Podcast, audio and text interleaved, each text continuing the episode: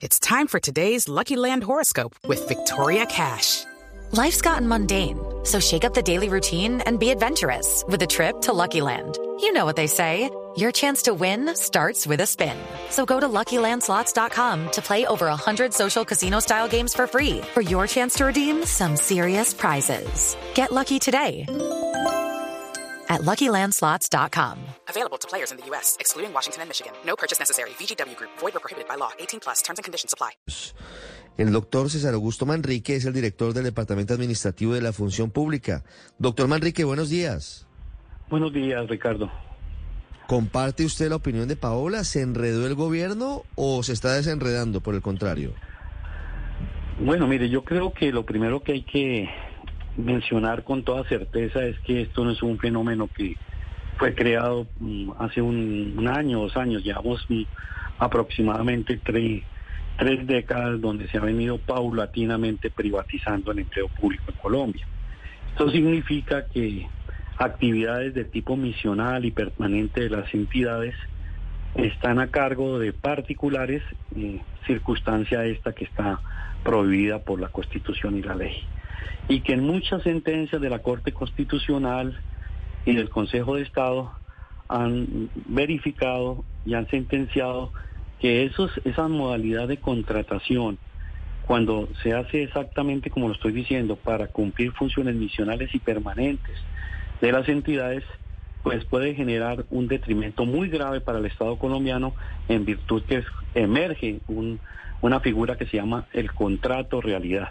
Y cuando ese contrato realidad eh, se pone, eh, se demanda ante los jueces y así lo declara que es un, verdadero contrato y no una relación de carácter civil, pues naturalmente el Estado tiene que pagar cuantiosas sumas de dinero.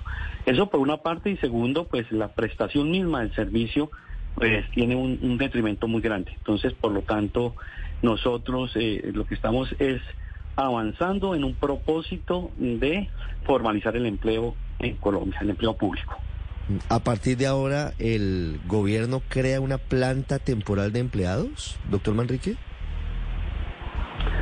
No, mira, eh, lo que lo que lo que nosotros estamos haciendo, eh, reitero, es eh, digamos dándole respuesta a un fenómeno que hay en la administración pública, un fenómeno que puede resultar catastrófico para eh, las finanzas del Estado colombiano. Y en ese orden de ideas lo que nosotros estamos planteando son varias salidas de cómo iniciar caminos diferentes para la formalización del empleo en Colombia. Entonces nosotros no estamos modificando absolutamente nada. El contrato de prestación de servicio es, un, es legal para ciertas actividades de apoyo a la administración pública, pero es que eso es la excepción y en nuestro régimen se volvió la, eh, la generalidad. Entonces no podemos, no podemos, como ustedes bien lo dicen, tener al, alrededor de un millón de contratistas que elevar al erario público 21 billones de pesos. Sí. ¿Cuáles son los caminos que propone el gobierno para superar esto que consideran una situación que debe mejorarse? ¿Cuáles son las vías para empezar a desarrollar la idea? Bueno, mire, el primer, el primer camino es el, el primer camino es que todas las eh, las entidades provean los cargos que tienen vacantes.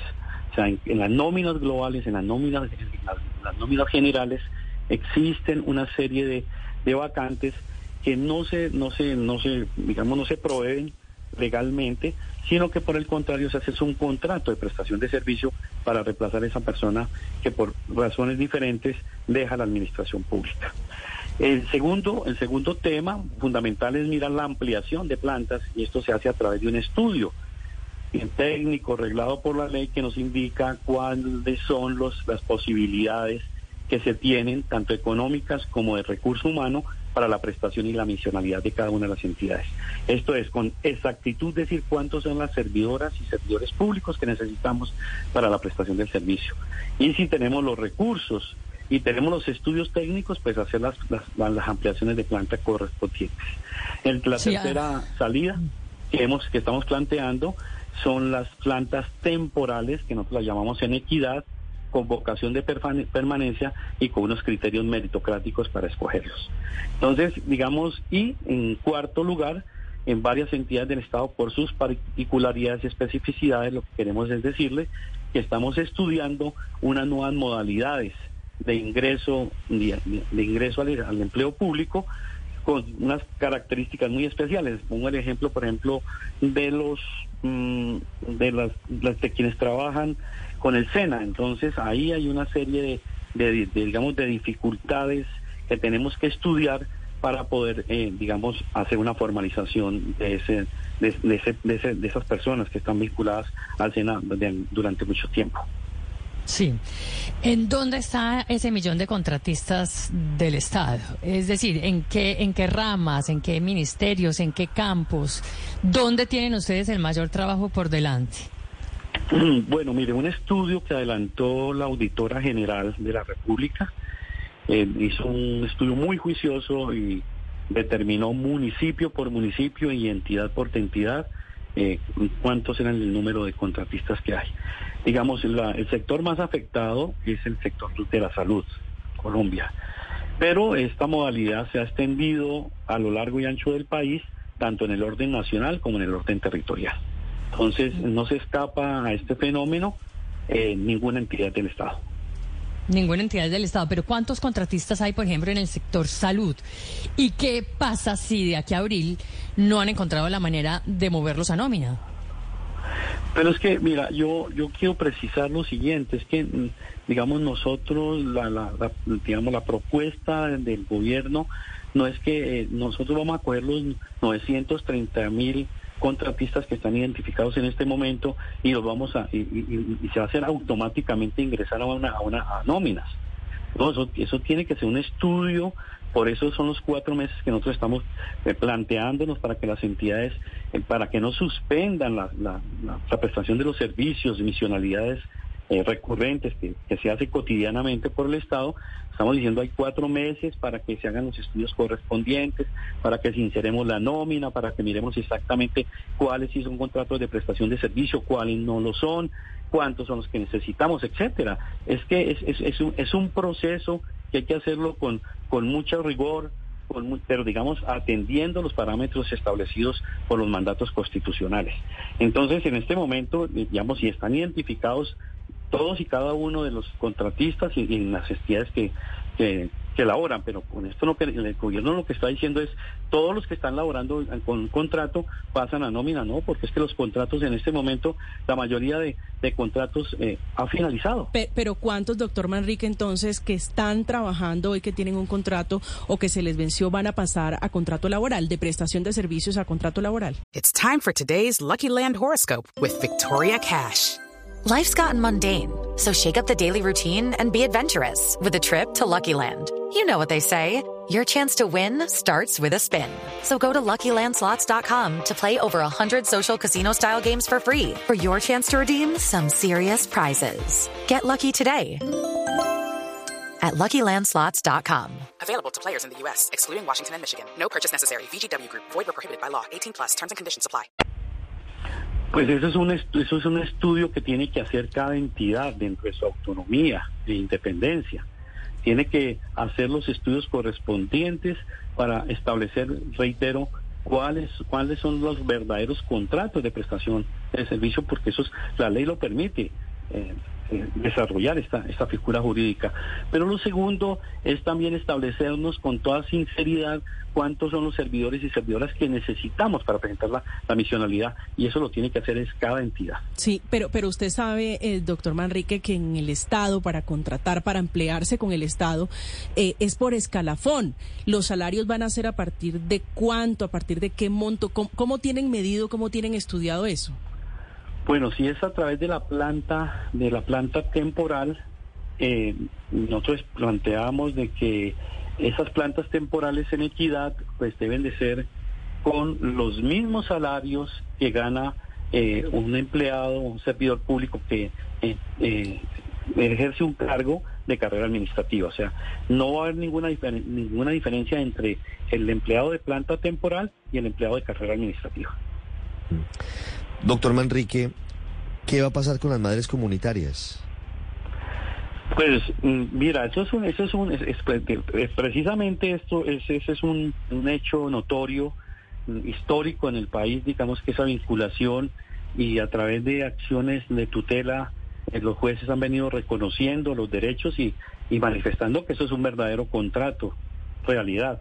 Entonces, eh, esa es una, una muy buena pregunta y nosotros eh, con el Instituto Colombiano de Bienestar Familiar tenemos que iniciar también ese proceso, eh, no solamente con las madres comunitarias, sino con todas las personas que hoy hay también un gran nivel de, de contratación. En Pero el es decir, Instituto Colombiano ¿el gobierno, va- ¿el gobierno va a vincular por contrato laboral a todas las madres comunitarias?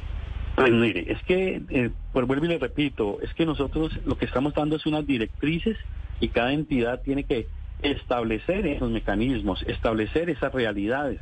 Entonces, eso obedece a unos estudios y unos lineamientos que estamos, estamos estableciendo, pero cada entidad tiene que a- abordar este tema con la rigurosidad necesaria para determinar cuál es el camino que va a seguir. Sí, no me queda claro, doctor Manrique. eh, en este caso, hay fallos de, de altas cortes, incluso que dan esas órdenes, incluso de jueces. Eh, pero al, eh, al final, ¿quién tendría la última palabra para saber si las madres comunitarias eh, son vinculadas o no como empleadas del Estado? ¿Y cuánto le costaría al Estado ese proceso? Bueno, mire, hubo, una- hubo un fallo de tutela que, eh, establecía una, unas vinculaciones, estableció y hizo una modulación del fallo, etcétera, donde dijo que, por ejemplo, algunas eh, las servidoras que tenían en ese momento, pues tenían que pa- participarse de la seguridad social, etcétera. Yo en este momento no tengo con plena exactitud eh, el, el fallo, cómo se ha venido cumpliendo, pero eh, eso ya fue objeto de pronunciamiento de la Corte Constitucional. Sí, pero de todas maneras estas madres comunitarias, pues lo mínimo es que deberían tener acceso a vacaciones pagas, cesantías, primas laborales, entre otras muchas cosas. ¿De acuerdo? Si no sola, sí, pero por supuesto. Pero si no solamente se pasa a las madres comunitarias, sino a los o al millón de trabajadores o a los 900 mil, porque es que acá hay muchas cifras. He visto hasta cifras desde 580 mil, 700 mil, 900 mil, un millón de trabajadores con contratos de prestación de servicio que se renuevan cada año. Si, si se pasa a esta gente, ¿ustedes tienen el cálculo de esos sobrecostos laborales? Es que, mira, lo que nosotros tenemos en este momento es cuánto se le paga a, esos 930 mil contratistas del Estado colombiano. Eh, es una suma aproximada de 21 billones de pesos. Entonces, lo que siempre se nos dice a nosotros es que va a haber un incremento por los parafiscales, etcétera, etcétera, pero es que son, digamos, si hay en una entidad hay 2.000 contratistas, nosotros no sabemos si esos son 2.000 contratistas realmente, o son 500, o son 600, o son 800.